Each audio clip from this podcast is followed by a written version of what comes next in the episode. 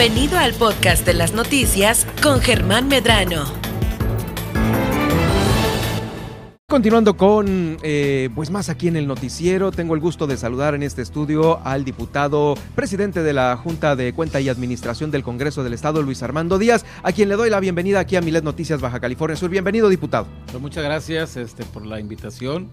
Estamos a sus órdenes, este, Germán Medrano, Nadia Ojeda, eh, dispuestos a contestar cualquier pregunta. Gracias, nombre. Eh, pues es uno de los eh, de las figuras que usted ya conoce políticas de aquí de Baja California Sur con una amplia experiencia y ahora de nueva cuenta en el Congreso del Estado y al frente de una eh, comisión muy importante, cuenta y administración.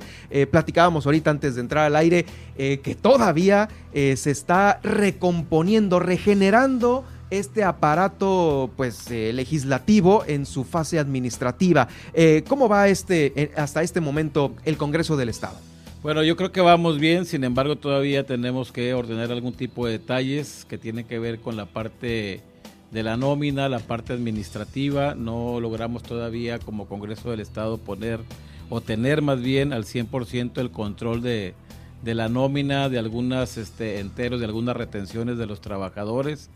Eh, recordemos que en, este caso, pues el sistema de nómina este, que se tiene es un sistema obsoleto. Estamos en, en, la vía de adquirir algún tipo, eh, como servidores, para que pueda alojar algún tipo de programa que nos permita tener nuestro propio sistema de nómina y dejarlo de hacer en Excel, como se hacía. Y es obviamente el no tener una, una, un sistema de nómina adecuado, actualizado, tecnológicamente viable pues nos imposibilita para poder tener este al momento, en este caso, el control de las retenciones de los trabajadores.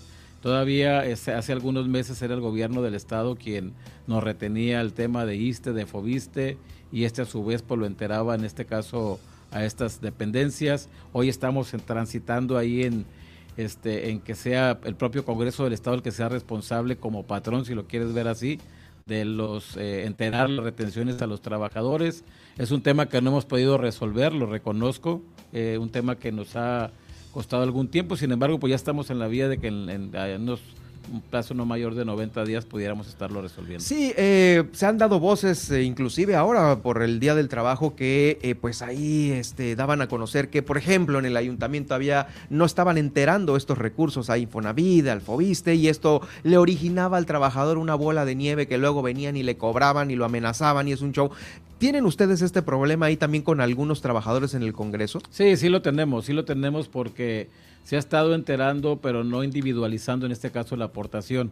Mm. Precisamente como no tenemos un sistema que nos pueda ayudar a identificar, digo, lo tenemos nosotros en, en papel, papel, pero eh, al momento de, de, que en el sistema Siri lo tengamos que enterar, ahí tenemos un poquito de, de dificultades, porque lo, lo, lo, reitero, era a través del gobierno del Estado como, que, como se hacía el entero, precisamente de las aportaciones de los trabajadores, y en ese tránsito para poder tener nosotros ya este, la, la posibilidad de hacerlos como Congreso del Estado, pues sí hemos tenido algún tipo de, de, dificultades del momento, desde el punto mismo de no tener un sistema que aloje un sistema de nómina, claro, este, que nos pueda ayudar a salir eh, adelante. y las categorías también era otro pendiente, ¿no? Porque a lo mejor se ocupaba una persona eh, de apoyo a, una fracción, a un diputado en sí, híjoles, no, ahí tengo una plaza que aquí es de, eh, de, asesor de computación o algo así, te la doy, pero tú haz otra chamba distinta. Ese, ese, ese, ese ordenamiento también se encuentra pendiente. Sí, en ese también estamos pendientes, porque mm. sí hay, hay que decirlo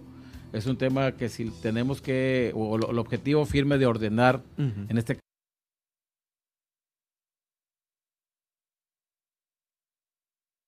el Poder Legislativo o el Congreso del Estado, sí necesitamos este, hacerlo desde todas las, todas las, áreas. Todas las áreas del tema de tener un tabulador, una recategorización, el poder tener también el conocimiento pleno de cuáles son las funciones específicas de cada uno de los trabajadores y colaboradores del Congreso del Estado, eh, sin dejar de reconocer que es una gran fuerza de trabajo que asiste, que apoya muchísimo para que los diputados podamos tener este, nuestra función de legislar, pues el mejor resultado. Sí, aparte me imagino que va a ser mucho más sano para, la propio, para el propio poder legislativo que cada quien, pues ahora sí que la ropa sucia se lava en casa, ¿no? Y que el otro poder no tenga nada que ver, ¿no? Por supuesto. Definitivamente. Eh, bueno, también hay otro tema importante. Recientemente eh, supimos sobre esta eh, declaración que dabas a algunos compañeros de medios de comunicación sobre no va a haber, pues, ninguna, no van a pasar por alto eh, estas auditorías y lo que arrojen estas auditorías sobre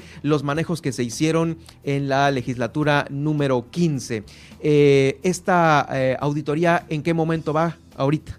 Bueno, lo que dije así de manera muy específica es que yo no iba a ser tapadera de nadie. Y obviamente cuando lo digo, lo digo con alta responsabilidad que reviste el hecho de que yo pueda presidir una comisión de cuenta y administración que tiene que ver con toda la parte administrativa al interior de un poder, que es el poder legislativo, la parte financiera, la parte contable. Por eso el que hayamos propuesto al Pleno de Diputados y Diputadas a través de un punto de acuerdo, el que pudiéramos este, contratar un despacho externo que pudiera practicarle una, una auditoría, en este caso al periodo del, del primero de septiembre de 2018 al 31 de agosto del 2020 21, es decir, a la decimoquinta legislatura, para que podamos este, conocer si, como se especula, si efectivamente hubo algunos malos manejos o se dispuso de algún recurso público que era pues netamente para la parte eh, que tiene que ver con la función legislativa, en este caso de la legislatura, ¿no? Pero seguramente ya abrieron ahí tantito el folder y vieron, híjoles, aquí es un reloj, mejor ni nos metemos que sea un despacho externo, ¿no? No, sí nos tenemos que meter porque este, sí encontramos un desorden en, los estados contables y financieros.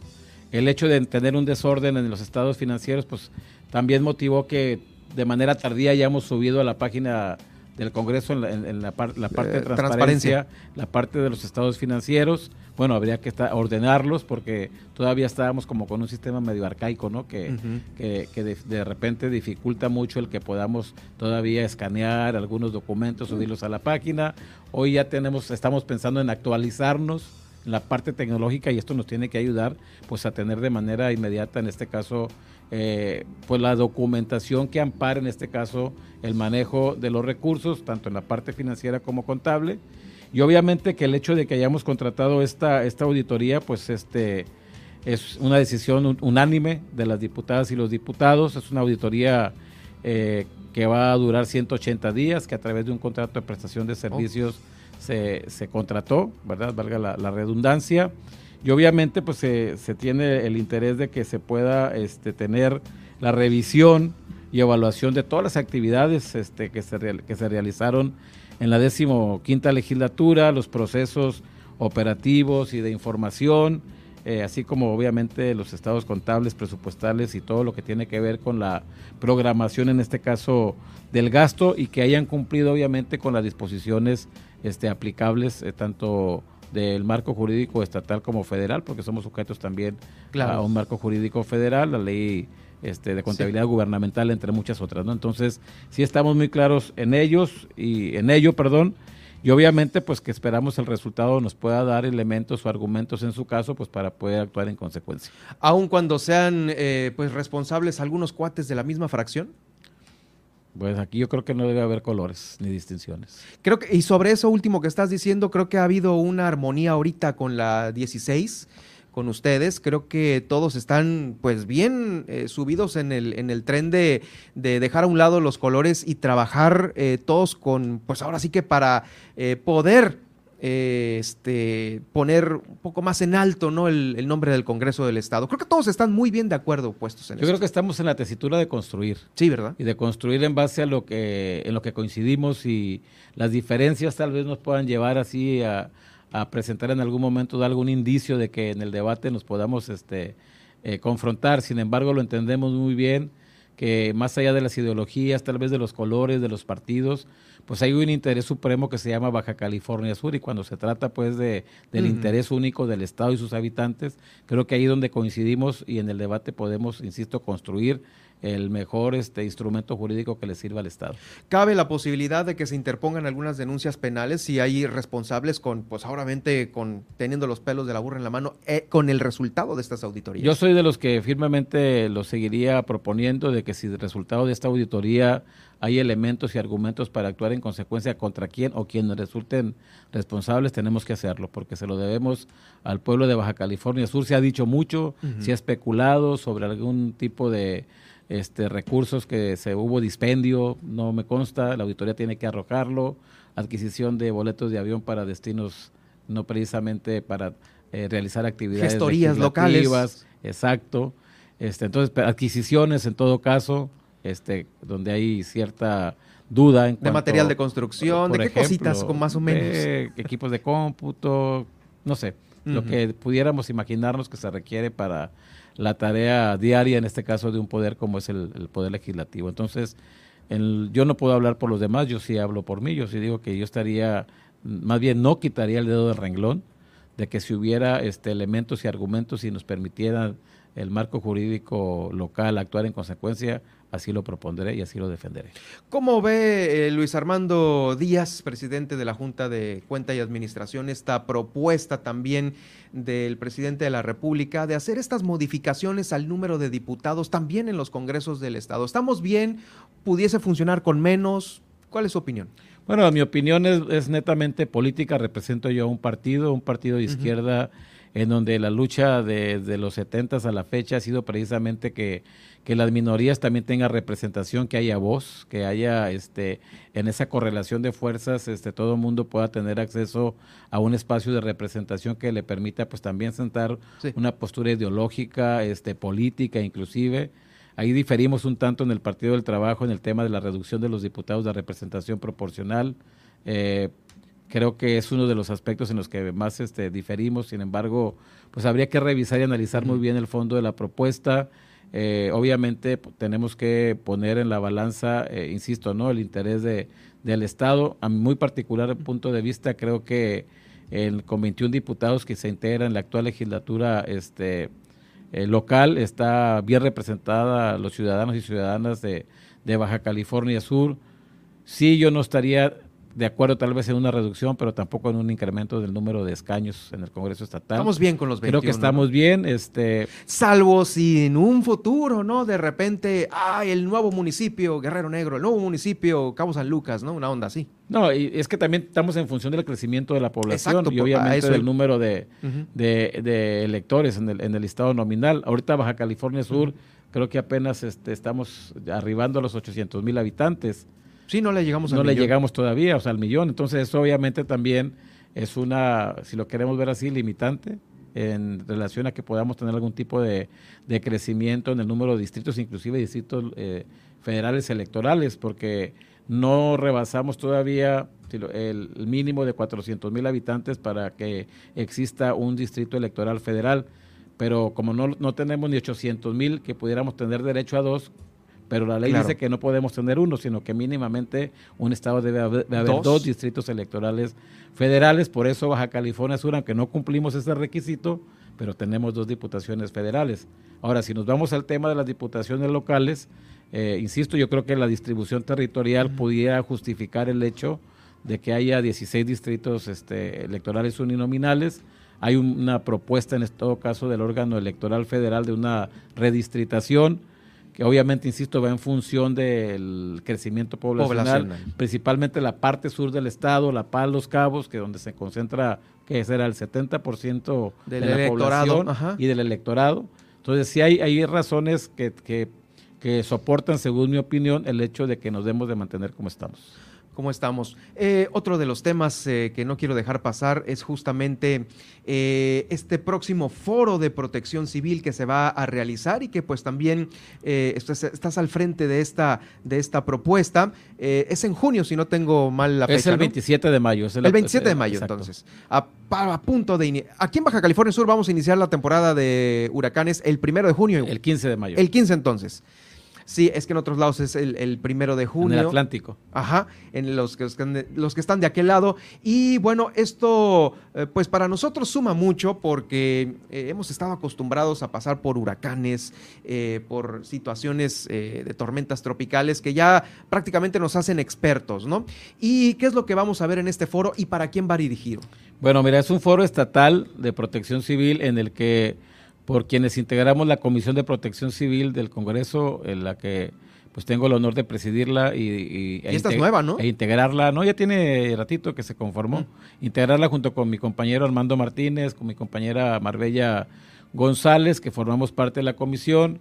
Fue una, una propuesta de la comisión, luego logramos involucrar a, al gobierno del estado a través de la Subsecretaría de Protección Civil, Después, en, un acercamiento, en un evento con el rector de la Universidad Autónoma de Baja California Sur, con el doctor este, Dante, Salgado, eh, pues logramos también involucrar a la universidad y, ah. quiero comentarte, Germán, que eso fue un gran acierto porque la universidad, aparte de que nos permitió tener más orden, eh, en, en, la integración de la propuesta de un foro estatal en esta materia, una metodología, esto nos va a, traer como resultado el hecho que el foro sea un foro en el que el resultado, o sea, en el que tengamos un producto, pues, que no sea solamente un foro que para que la comisión, ahí, ¿no? para que la comisión de, eh, Protección Civil del Congreso del Estado se tome la foto y que diga que cumplimos con, con el trabajo de comisiones.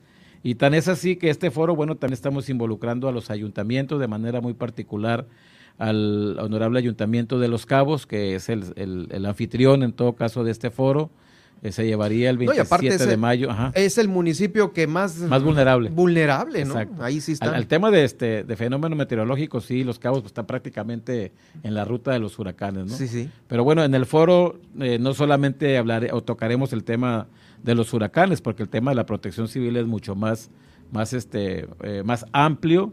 Estaríamos hablando, habría, bueno, habría mesas, se instalarían seis mesas de análisis y de trabajo. Con diferentes temas. Con diferentes temas. Uno es el tema de la gobernanza, otro precisamente el tema de los riesgos hidrometeorológicos, otro que tiene que ver también que en las últimas fechas ha cobrado así un, eh, relevancia eh, De, los sismos, riesgos geológicos, oh. otra mesa que tratará también ese tema, los, los riesgos antropológicos y tecnológicos también que existen el tema también que tiene que ver con la atención a emergencias y el tema del ordenamiento territorial. Pero comentarte que, bueno, comentarles a ambos que estaríamos también eh, tocando mucho el tema eh, de cómo podemos incluir en este caso a nuestra comunidad o personitas con discapacidad también en el tema de protección civil, porque es un, una parte de nuestra población que, bueno, hay un protocolo, nos comentan en ese sentido, entonces queremos este, enriquecer también esa parte de incluir el, el tema de la este, discapacidad y de la inclusión, obviamente,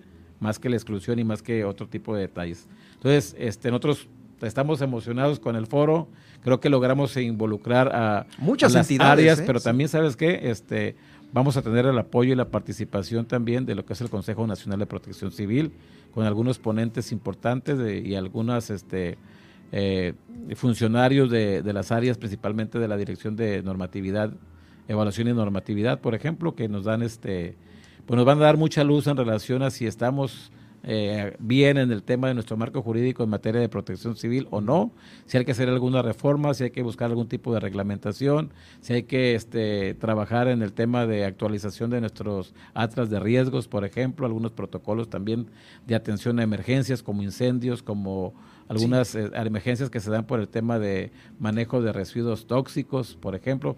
pues ahí están los palmares, están los rellenos sanitarios, están los huracanes. No, hombre, es que la protección civil es... Es todo. Protección civil tiene que ver con salud, tiene que ver con presupuesto, tiene que ver con todo lo que hacemos en la vida cotidiana, pues la protección civil ahí aplica. Y la verdad que pues estamos muy, muy motivados ¿no? con este foro y muy agradecidos con, eh, con el compañero Benjamín García, subsecretario de de, Protección Civil del Gobierno del Estado, con la participación de la doctora Erika Torres, que por instrucciones del rector de la universidad participa en la organización del evento, de Leticia Rivera Lex del municipio de Los Cabos, que está obviamente también ahí participando con nosotros, y pues el equipo tanto del, diputado Armando Martínez como de la diputada Marbella González y de un servidor, que estamos este, ahora sí que caminando los esfuerzos para que el 27 de mayo podamos tener el mejor foro, pero también el mejor resultado. Definitivamente. Eh, justamente eh, decías una palabra antes de, ya, casi nos come el tiempo en, en el corte, pero eh, ¿Cómo está ahorita el tema en el Congreso? Que ustedes son los que justamente aprueban la cuenta y los presupuestos para los años subsecuentes. Eh, el tema de la protección civil, comentaba en alguna ocasión uno de los eh, coordinadores de un subsecretario de protección civil, es que casi no tenemos presupuesto porque no nos asignan. Ahora con este nuevo cambio que entra Morena, que entra PT, que entran varios eh, partidos distintos a gobernar Baja California Sur, ¿habrá este año una reconsideración de este presupuesto para protección civil? Obviamente seguro para aplicarse en años subsecuentes, porque sí eh, teníamos entendido que revisando por ahí el tema del presupuesto para protección civil para la subsecretaría estaba súper por debajo de los de, la media. Yo creo que está todavía, ¿no? Sin embargo, bueno, tenemos que ser respetuosos con el poder ejecutivo, lo hemos platicado al interior de la propia comisión si pudiéramos tener alguna propuesta donde tal vez pudiéramos elevarle el estatus o el nivel que tiene la subsecretaría extra. A, a, una secretaría o a una dirección general, no sé, es algo que tenemos que valorar, porque sí creemos que si la protección civil tiene que ver con todo lo que lo que hacemos todos los días o lo que sucede en nuestra comunidad todos los días, pues sí debe estar en un nivel este, de importancia que le permita, claro. obviamente, este, pues adquirir equipo, que tenga la profesionalización de las personas. Gasolina en los carros. Por ejemplo, ¿no? O los carros mismos. O los carros mismos. Eh, y ya, ya pues, estamos cerrando esta entrevista, eh, justamente Luis Armando Díaz, pues ya prácticamente estamos a punto de, eh, pues, de renovar la JUCOPO, la Junta de Coordinación Política ahí del Congreso del Estado, le toca al PT estar al frente. Sí, de acuerdo a lo que establece la ley orgánica del Poder Legislativo, eh, dice ahí que la, primera, la mayoría tendrá la primera, el primer año de ejercicio, en este caso de la Junta de Gobierno y Coordinación Política del Congreso del Estado. Ya en septiembre tendrá que haber ya un cambio de la estafeta, la renovación, y sí le, correspondería en este caso al PT, al Partido del Trabajo, tener la presidencia de la Junta de Gobierno del Congreso del Estado, y pues obviamente este, con la misma alta responsabilidad, los diputados del PT somos parte de, ese movimiento nacional que se llama Cuarta Transformación.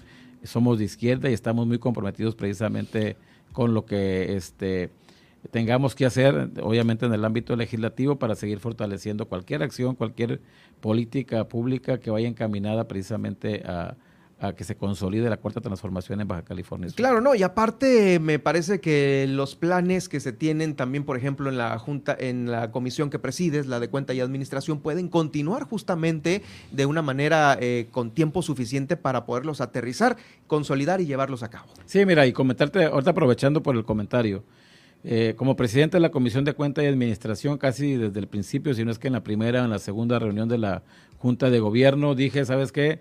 En la Comisión de Cuenta y Administración, como responsable del presupuesto y la firma, no se firma si no hay un acuerdo de la Junta de Gobierno y tendrá que seguir siendo de esa manera. Ah, muy bien, pues eh, muy, sanos ahora eh, los procedimientos. Te agradezco mucho, diputado, el haber estado con nosotros esta tarde de noticias. Al contrario, gracias a ustedes, muy amables. Gracias, vamos a ir a un corte. ¿Qué tenemos después del corte, Nadia?